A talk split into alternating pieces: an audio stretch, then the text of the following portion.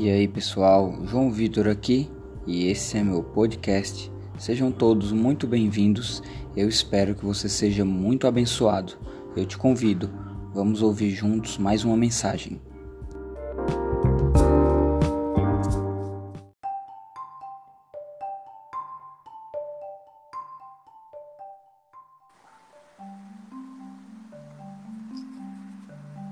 Fala aí pessoal, tudo bem com vocês? Nós vamos iniciar aqui um podcast e hoje eu estou com um convidado aqui, Samuel Azaf, do, da Paz Church, do Diflo em Fortaleza. E aí, Samuelzinho, tudo bem? Ô, meu amigo, que alegria estar com você nesse podcast. Parabéns por esse trabalho.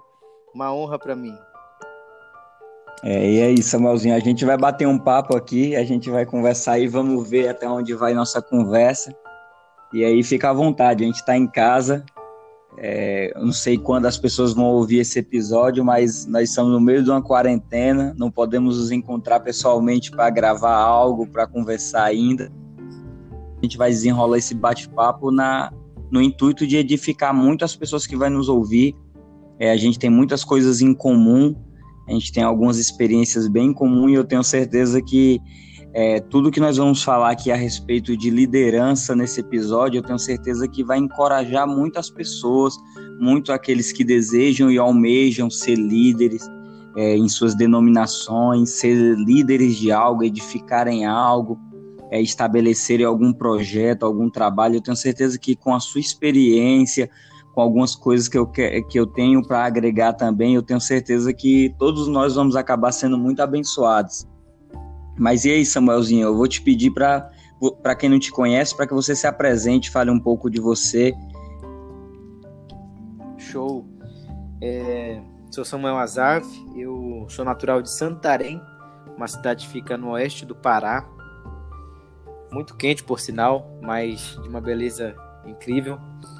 É, em 2010 eu me mudei para Fortaleza, onde eu concluí o ensino médio no, no, ano seguinte, eu ingressei na faculdade de jornalismo da Universidade de Fortaleza. É, me formei em 2014 e após a minha formação, dois anos eu fiquei trabalhando na área e em 2017, pela graça de Deus, eu comecei a trabalhar é, liderando os jovens da minha igreja, da Paz Church. E no mesmo ano nós nos tornamos Difflin, que hoje ele é um movimento internacional de jovens da Paz Church. Hoje nós estamos não somente no Brasil, mas também nos Estados Unidos, na Venezuela, no Chile, em Portugal, na Itália, em Cabo Verde e também no Japão. E eu creio que isso é só o começo. Tiflin significa discipulando e formando líderes em nações. Justamente é algo que tem muito a ver com a nossa conversa de hoje, porque nós acreditamos muito numa geração de jovens e adolescentes que são verdadeiros discípulos de Jesus e que, de acordo com seu potencial talento chamado, vão ser verdadeiras influências nas sete esferas da sociedade.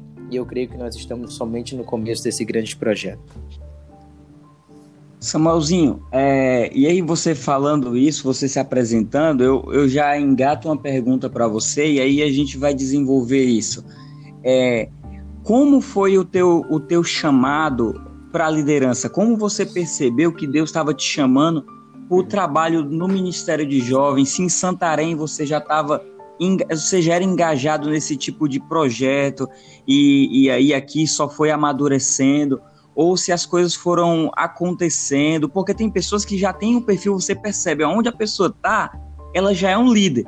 Mas às vezes tem aquelas pessoas que elas precisam de um despertar, primeiramente, elas precisam ser encontradas primeiramente, descobertas. São os talentos que a gente começa, a gente que está liderando, é, a gente começa a descobrir o melhor das pessoas e extrair o melhor das pessoas. Esse é o nosso papel, né? Mas como foi esse teu processo? Muito legal. É, eu nasci num lar cristão, então toda a minha vida foi dentro da igreja. E você sabe que é, é comprovado, inclusive em estudos, que a igreja ela é um dos melhores, se não o melhor lugar para a formação de líderes. Isso é incrível, porque nós nos inspiramos no maior líder que já existiu, que é Jesus. Eu, eu acredito muito que todos aqueles que nasceram de novo nasceram para liderar. Todos fomos chamados para liderar. E, e a liderança de Jesus é aquela liderança que inspira, né? Então nós somos desafiados a não somente nós não mandamos, nós trabalhamos com, nós cooperamos, nós somos cooperadores e principalmente nós somos aqueles que inspiram e que dão exemplo para uma geração. E eu vi muito isso é, em toda a minha vida com os meus pastores, com os meus pais, com minha família envolvida na igreja. Então, meio que caminhando nessa nessa atmosfera, nessa na companhia dessas pessoas, eu fui tomando gosto. Mas também eu, eu nasci debaixo de uma palavra profética, né? Meus pais não podiam ter filhos e, e eles é, foram para uma fizeram uma oração muito perigosa e eles falaram: Deus, se o, Senhor me, se o Senhor nos der um filho, nós consagraremos ele ao Senhor, assim como Samuel, ele servirá ao Senhor pelo resto dos seus dias. E assim Deus fez.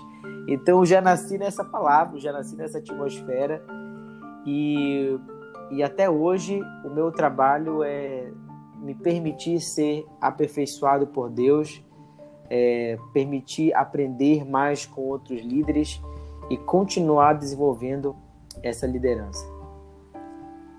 Que legal, é, Samuelzinho, você falando e a gente a gente começa a, a olhar para nós mesmos, podendo lhe ouvir e aí nos leva nesse momento que nós vamos nos escutando, é, é, se avaliar a respeito disso e ver aonde nós se enquadramos nisso, porque é, ouvindo você, você contando a, a, história a respeito da sua família, e aí eu olho para mim e eu falo que foi completamente o contrário. Mas eu nunca tive a oportunidade, nem eu, meus irmãos, é, de ter sido exposto ou educado é, baseado nos princípios da palavra. A minha mãe, o meu padrasto, eles têm a fé, tinham a fé estabelecida em algo, os costumes deles, mas eu e meus irmãos, nós nunca tínhamos tido essa oportunidade. E eu fui o primeiro da minha casa mas eu sempre tive uma característica que nós podemos falar aqui. Eu sempre tive à frente de muitas coisas.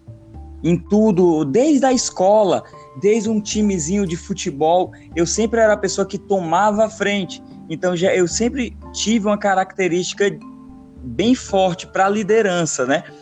E aí, Samuel, eu te pergunto, é, o que você hoje, com a experiência que você tem adquirido, é, o que você tem, o que você tem feito, é qual o que você identifica de mais forte no teu trabalho que é capaz assim de levantar outros líderes que não só são semelhantes a você, mas melhor do que você, que você pode falar assim, cara, eu enxergo isso aqui nas pessoas, eu procuro enxergar isso aqui, eu procuro extrair isso aqui, eu trabalho dessa maneira aqui, porque eu sei que eu vou chegar nisso aqui. Nós sabemos que é, nós oramos, nós ouvimos a Deus, nós olhamos primeiramente para Jesus e ele tem que ser o modelo, mas existe algumas coisas que nós aprendemos, nós desenvolvemos alguns feelings é, na medida que a gente vai tendo a experiência né, no, no trabalho, né, a, na liderança. E aí, o que você me diz a respeito disso? Eu acho que uma das características que eu mais sou apaixonado e que eu procuro encontrar nas pessoas é talvez é uma característica que o mundo não vá. Quando eu falo mundo, eu digo todos os outros tipos de trabalho, de, enfim, ministérios, etc. É, talvez não, não leve tanto em consideração, mas para mim é uma característica de todo líder excelente que é justamente o amor, por incrível que pareça. Tem um livro de um grande homem de Deus que eu que eu honro e, ad, e admiro muito e tive o privilégio de caminhar com ele por muitos anos em Fortaleza, em Santarém também, que é o meu pastor, pastor Abe Uber. Ele escreveu um livro com o título Amor, o caminho mais excelente, né?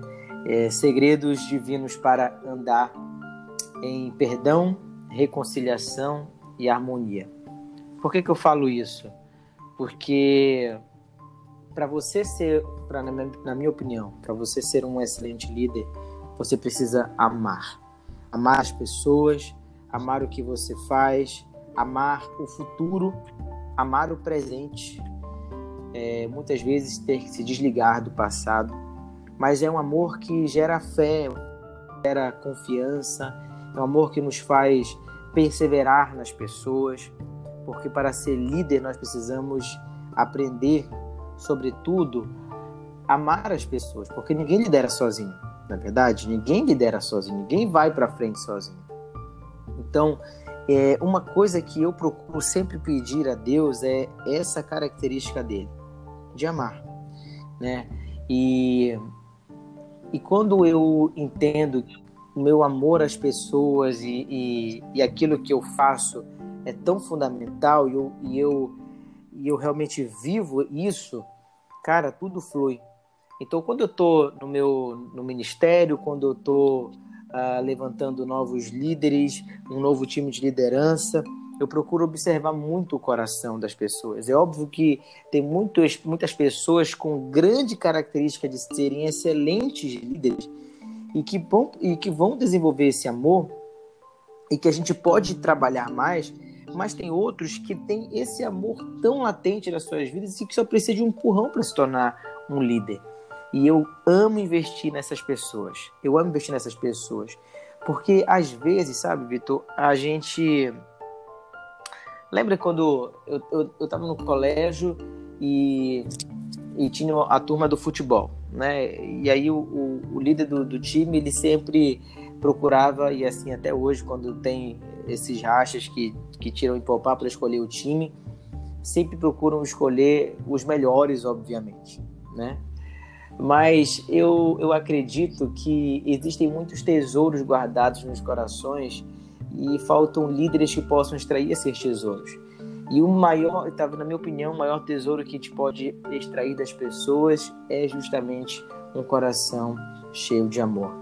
E eu te falo que hoje o time que trabalha comigo, uh, os meus discípulos, aqueles que eu formei no começo, é, hoje eles se destacam e eles permanecem justamente pelo amor, porque sempre o amor vai ser o caminho mais excelente. E é engraçado, né, Samuel, porque esse, essa é uma característica é, que é marcante de Jesus, que é uma das coisas que, gente, que nós devemos tomar, nós devemos tomar toda a vida de Jesus como exemplo para nós. Mas quando se trata da, é, é tratando da liderança, é, o amor, nós podemos ver que ele é uma ferramenta que contagia.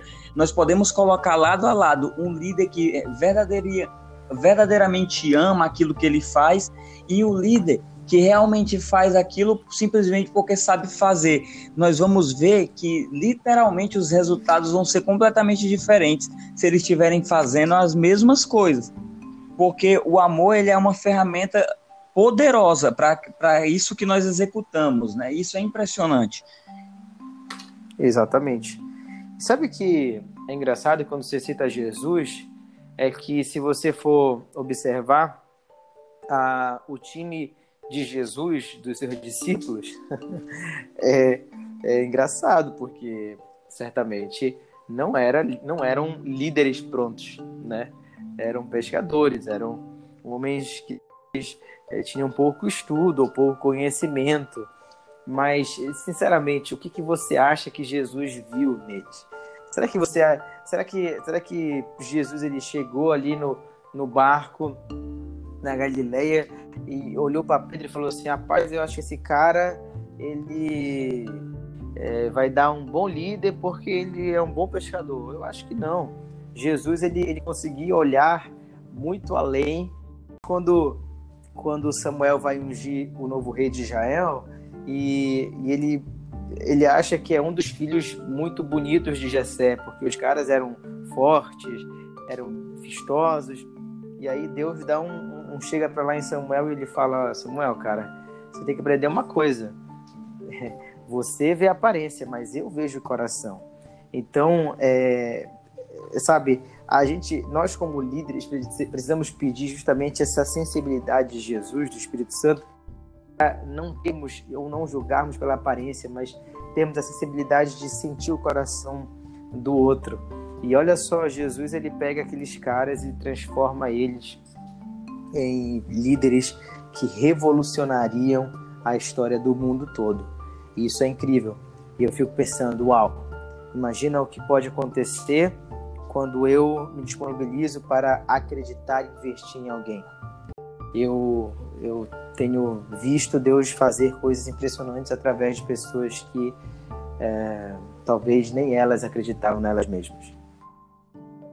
E Samuel, é engraçado isso, que é, é, justamente aquela capacidade de poder. Nós, nós como líder, precisamos, e aí já fica uma dica, né?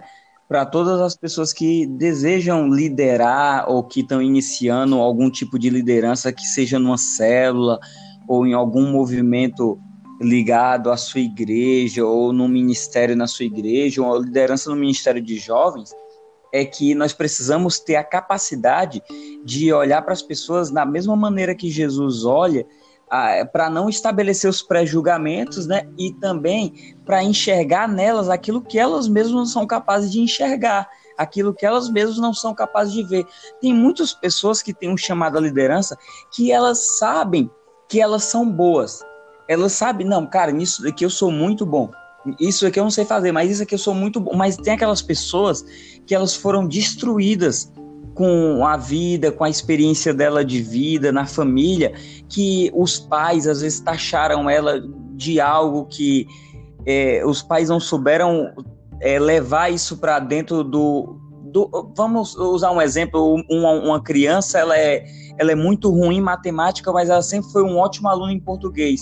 Mas os pais sempre taxaram aquela criança de burra porque ela só tirava nota baixa e os pais não tiveram a capacidade de, de exaltar a inteligência do filho dele naquela disciplina e que nesse outro lado ele precisava trabalhar e da mesma maneira somos nós a respeito da liderança, né? As pessoas às vezes não conseguem enxergar nelas mesmo nada de bom, mas nós devemos ter esse isso dentro de nós de enxergar, sempre olhar para as pessoas buscando o que tem de melhor colocado por Deus na vida dela, olhar para dentro dela e poder trazer aquilo para fora para que ela possa brilhar e resplandecer a luz de Jesus aqui, né?